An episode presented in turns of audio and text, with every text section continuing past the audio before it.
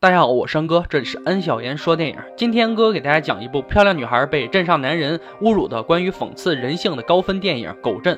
废话说，让我们说电影吧。影片开始介绍了一个坐落在英国偏远地方的小镇，这里地少人稀，经济也不发达，大家生活很艰苦，但邻里乡亲关系还是很好的。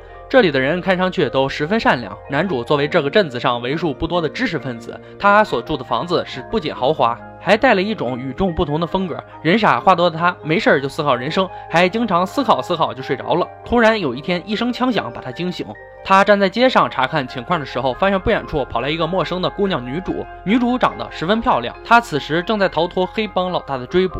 男主傻是很傻，但却有善良的本质，将女主藏到了矿洞里面，并且还支走了开车追捕的黑帮。在走之前，车上的人还给男主一张名片，告诉他发现那个姑娘可以打这个电话，然后重重有赏。在车走后，女主告诉男主是被黑帮追杀，危在旦夕。小伙子听到后心生怜悯，决定说服全镇人。先给女主两个星期，作为她能否留下的考验时间。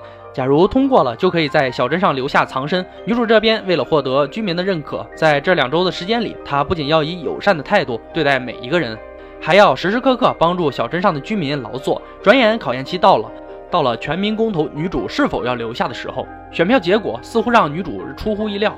全票通过，这就意味着女主可以在小镇上生存了。接下来，她在小镇上传播着爱与善良，也得到了小镇每一个人的认可。在接下来这段时间里，女主和邻里乡亲相处的非常愉快，似乎已经融入到这个新的环境了。可好景不长，警察来到镇上贴了一张女主的寻人启事，小镇上的气氛通过这张寻人启事由和睦变成了紧张，大家也慢慢认为女主也许会给小镇带来麻烦。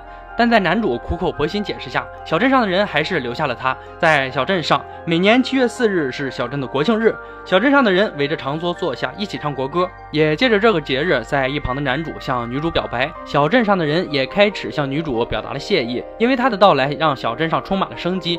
众人围坐和节日的烘托下，让这一幕显得格外温馨。但好景不长，警察再一次来到小镇上，将寻人启事换成了通缉令，还承诺在两星期内要抓到女主的话，就会重重有赏。小镇上的人得知这个消息，每个人的想法开始再次发生了转变。大家认为，如果继续收留女主的话，会有更大的风险。女主在众人面前刚建起的友谊。在这个通缉令到来以后，显得不堪一击。作为小镇上唯一一个知识分子的男主，告诉女主可以留下，不过要付出双倍的劳动和减少薪水作为代价。女主无处可去，只好答应。虽然她每天忙得不可开交，但能在小镇上继续生活，也让她对小镇上的人心存感激。可与之前不同的是，无论他多努力劳动，多努力奉献，从小镇上人脸就可以看出，他们对女主是厌恶甚至不屑的，看不到一丝笑容。女主那么漂亮动人，喜欢她的人可不止男主一个。在一次帮助大狗之后，他向女主透露自己心声，他是那么喜欢女主，甚至无法自拔。可是女主对大狗毫无兴趣。可在第二天，女主给大狗儿子上课的时候，警察再次来到小镇上。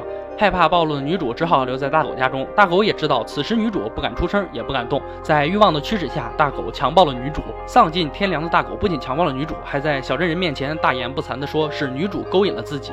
大狗的老婆也带人找到女主兴师问罪，还毁掉了女主最喜欢的物件瓷娃娃。小镇上的人不知道，此时毁掉的不仅仅是瓷娃娃，更是女主的心。通过这件事儿，他终于看清楚了小镇上人们善良背后那伪善、冷漠、狰狞的面目，也下决心离开这个鬼地方。他找到最信任的男主，开始商量如何逃出去。男主想到女主可以在清晨的时候躲在装苹果的货车上，就可以顺利逃出小镇，不过需要支付货车司机十美元作为代价。女主想都没想，直接答应，因为这个地方丝毫。不值得留念。第二天，货车颠簸的出了小镇，过了一会儿又停下了。司机上车欺骗女主说前面有警察，而且女主作为通缉犯，她属于危险运输。此时提出要更高的报酬才能逃跑。身无分文的女主也没办法，只能肉偿。就这样，在货车上，司机强暴了毫无表情的女主。过了一会儿，货车再次启动，女主迫切的希望早点看到小镇外的阳光。现实如此残酷，司机不仅强暴了女主，还愚弄了她，又将车子开回了小镇。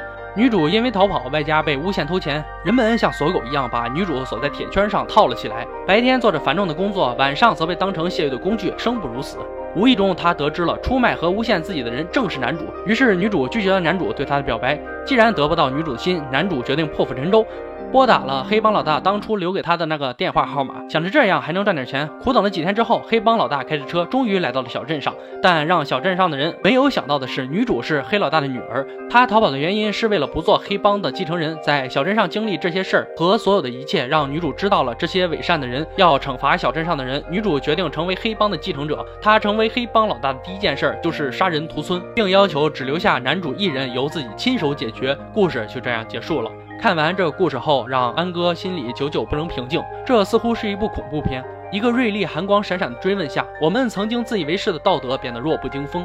安哥，我认为狗镇上发生的这个故事，并不单单是一个故事，更是一个有好人被现实生活活活逼上绝路的事件，反映了我们每个人身边都有可能发生这样类似的故事。